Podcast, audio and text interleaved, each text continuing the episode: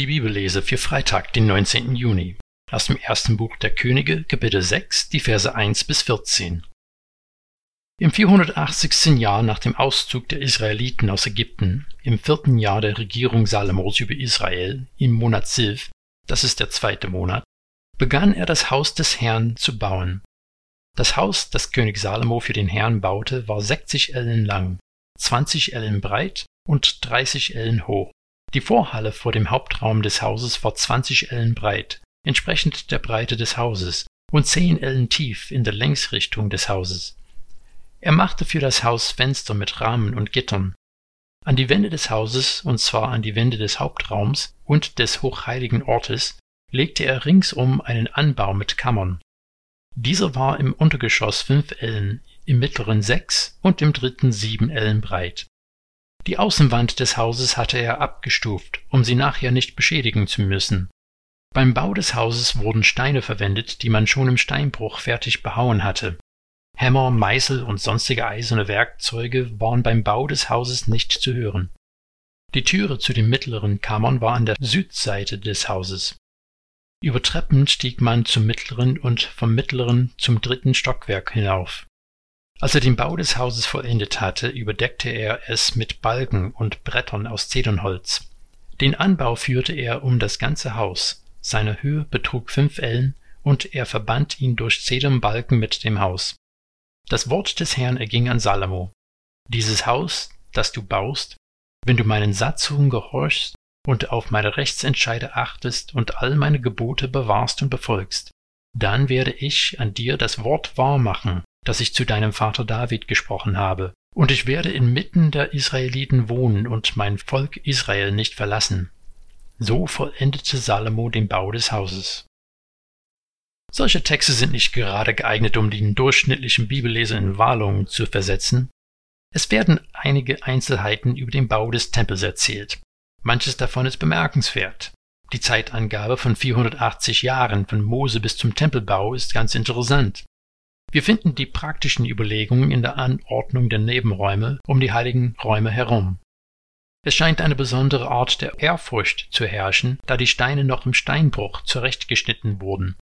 Das würde bedeuten, dass sie viel mehr Aufwand betreiben mussten, da die Steine nicht an Ort und Stelle angepasst werden konnten. Aber die Baustelle wäre dafür viel ruhiger.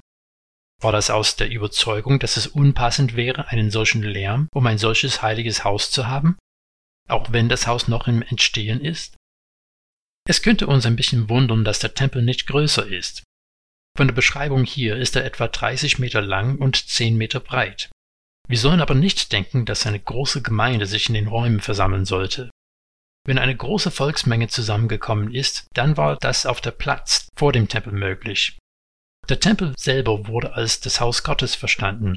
Dort war die Schnittstelle zwischen Himmel und Erde, und dort würden die Priester hingehen, um Opfer zu bringen, praktisch, um dem Bewohner des Hauses zu dienen. Erst in Vers 11 unseres Textes kommen wir an die Einzelheiten des Baus vorbei zu dem Reden Gottes. Ich finde es interessant, dass Gott nichts über den Bau selber sagt. Er gibt keine Anweisung, wie der Tempel anzufertigen ist. Das steht im starken Kontrast zu dem, was wir in der Torah über die Anfertigung der Stiftshütte finden. Nein, das Einzige, was scheint wirklich wichtig zu sein, ist, die Verheißung bei dem Volk zu bleiben, solange sie bei ihrem Gott bleiben. Wenn du meinen Satzungen gehorchst, und auf meine Rechtsentscheide achtest und all meine Gebote bewahrst und befolgst, dann werde ich inmitten der Israeliten wohnen und mein Volk Israel nicht verlassen.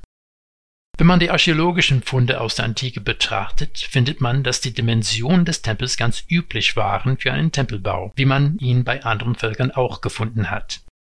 Was völlig anders war, war ihr Gott. Die Götter der anderen Völker waren willkürlich, und sie haben ihnen gedient, um möglichst Zornausbrüche zu vermeiden. Jahwe auf der anderen Seite hat sein Volk aufgefordert, heilig zu sein, weil er selber heilig ist.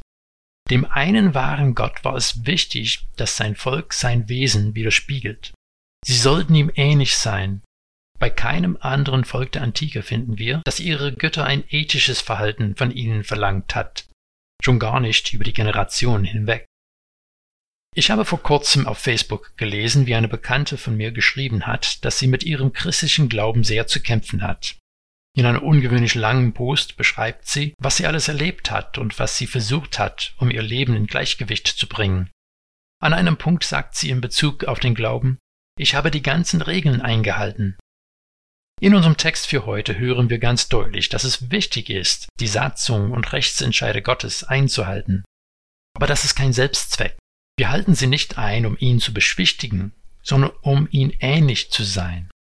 Und zu denken, wenn wir die Regeln einhalten, dass wir dafür nur angenehmes erleben werden, ist tatsächlich heidnisches Gedankengut.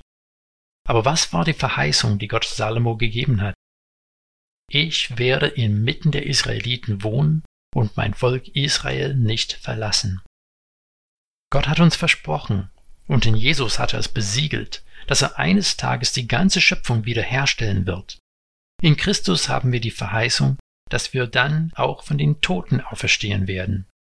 Bis dahin leben wir als neue Schöpfung in einer gefallenen Welt.